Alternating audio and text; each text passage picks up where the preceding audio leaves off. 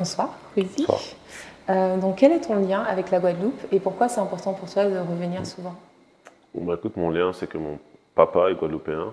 Donc, euh, je suis né en France, j'ai grandi en France, mais euh, moi, j'ai toujours une partie de moi qui, bah, qui est guadeloupéenne. Et bah, dès que j'ai pu, ma mère, ma mère m'a m'a amené la première fois ici, je devais avoir, je devais avoir 4 ans, je pense, 4-5 ans. Euh, et puis après, bah, on a essayé de revenir euh, quand on pouvait, donc euh, on revenait tous les 2-3 ans. Et puis, et puis dès que je suis arrivé en MBA, ben, j'ai commencé à revenir tous les ans. Mon papa habite toujours ici, donc c'est une manière pour moi de, venir voilà, passer du temps avec lui et puis, et puis essayer de faire des. me reposer, me ressourcer aussi, parce que la Guadeloupe, c'est une très belle île.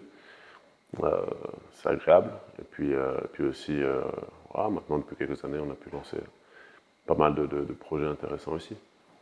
Et euh, tu sais qu'il y a beaucoup de jeunes Antillais qui sont amenés à partir d'ici pour faire leurs études euh, ou pour suivre une carrière.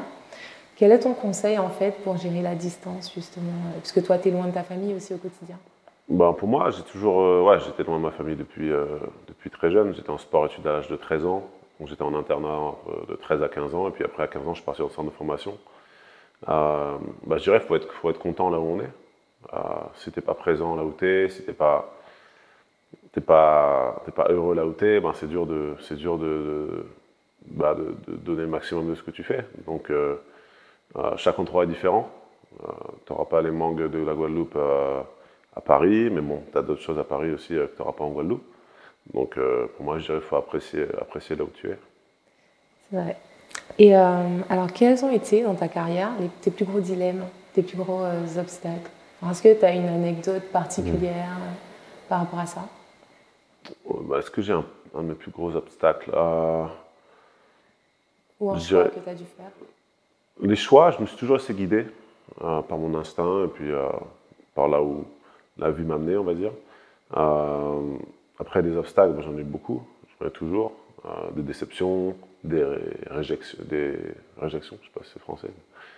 Euh, des moments où, ouais, tu as l'impression que les gens ne croient pas en toi, ou euh, ouais, tu vois dans leurs yeux qu'ils ne croient pas vraiment en toi. Euh, donc, toute ma jeunesse, quand je disais que j'allais en euh, ben, je voyais ça dans le regard des gens. Après, moi, j'ai toujours su au fond de moi là où je voulais aller, et puis j'ai jamais laissé qui que ce soit me, me, ou me décourager. Et euh, en parlant de ça, justement, euh, du regard des autres, etc., comment tu fais pour gérer la critique au quotidien? Bah, je pense que ouais, la critique, pour moi, c'est du bruit.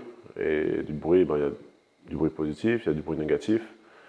Euh, mais à partir du moment où tu, voilà, tu sais là où tu veux aller, ben, le, le bruit, tu peux pas laisser ça, laisser ça t'affecter.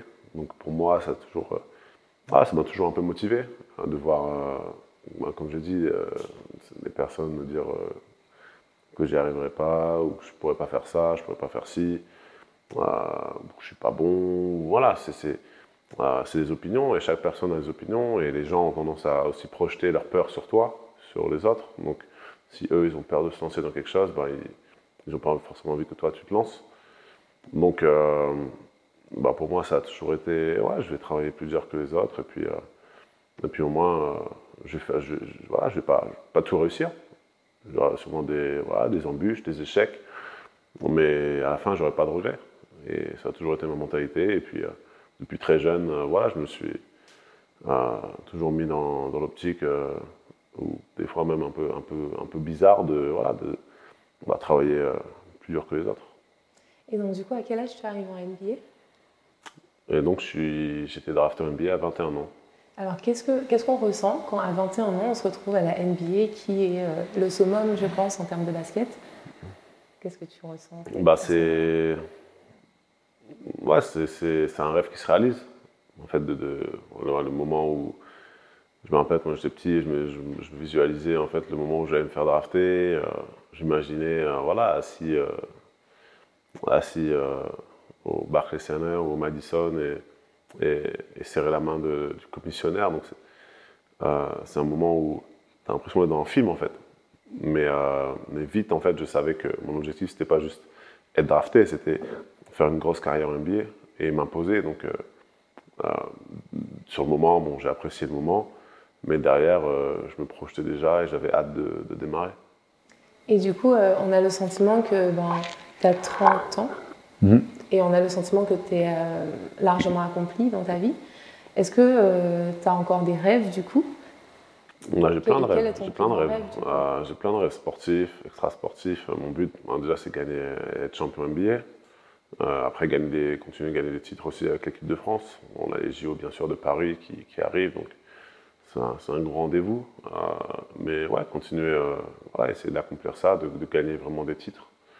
Et puis après, ben, écoute, le reste, ce que, ce que la vie, ce que la vie m'apporte. Mais bien sûr, j'aimerais bah, fonder une famille, et après, je pense aussi en dehors du basket, il y a beaucoup de choses, euh, euh, plein de choses que j'aimerais accomplir.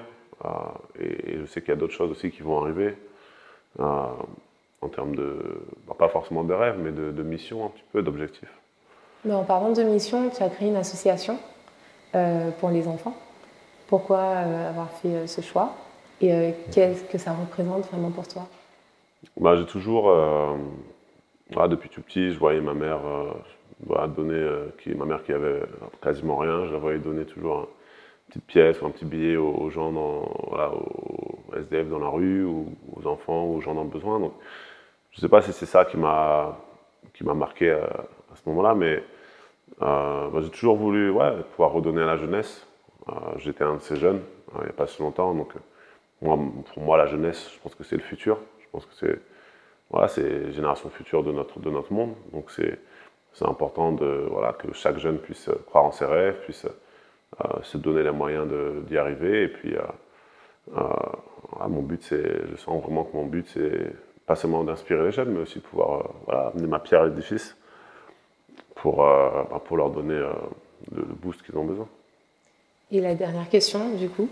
Donc, tu as dû, maintenant dans ton monde, rencontrer pas mal de personnalités. Mmh. Est-ce qu'il y a une personne en particulier qui t'a marqué en termes de rencontres euh, parmi les célébrités euh, que tu as pu rencontrer?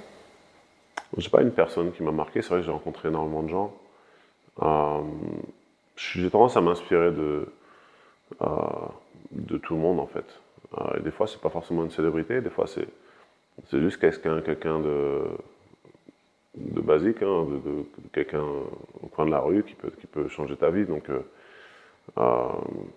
pour moi, chaque personne peut être inspirante et euh, tu peux t'inspirer de tout dans la vie. Super, merci beaucoup.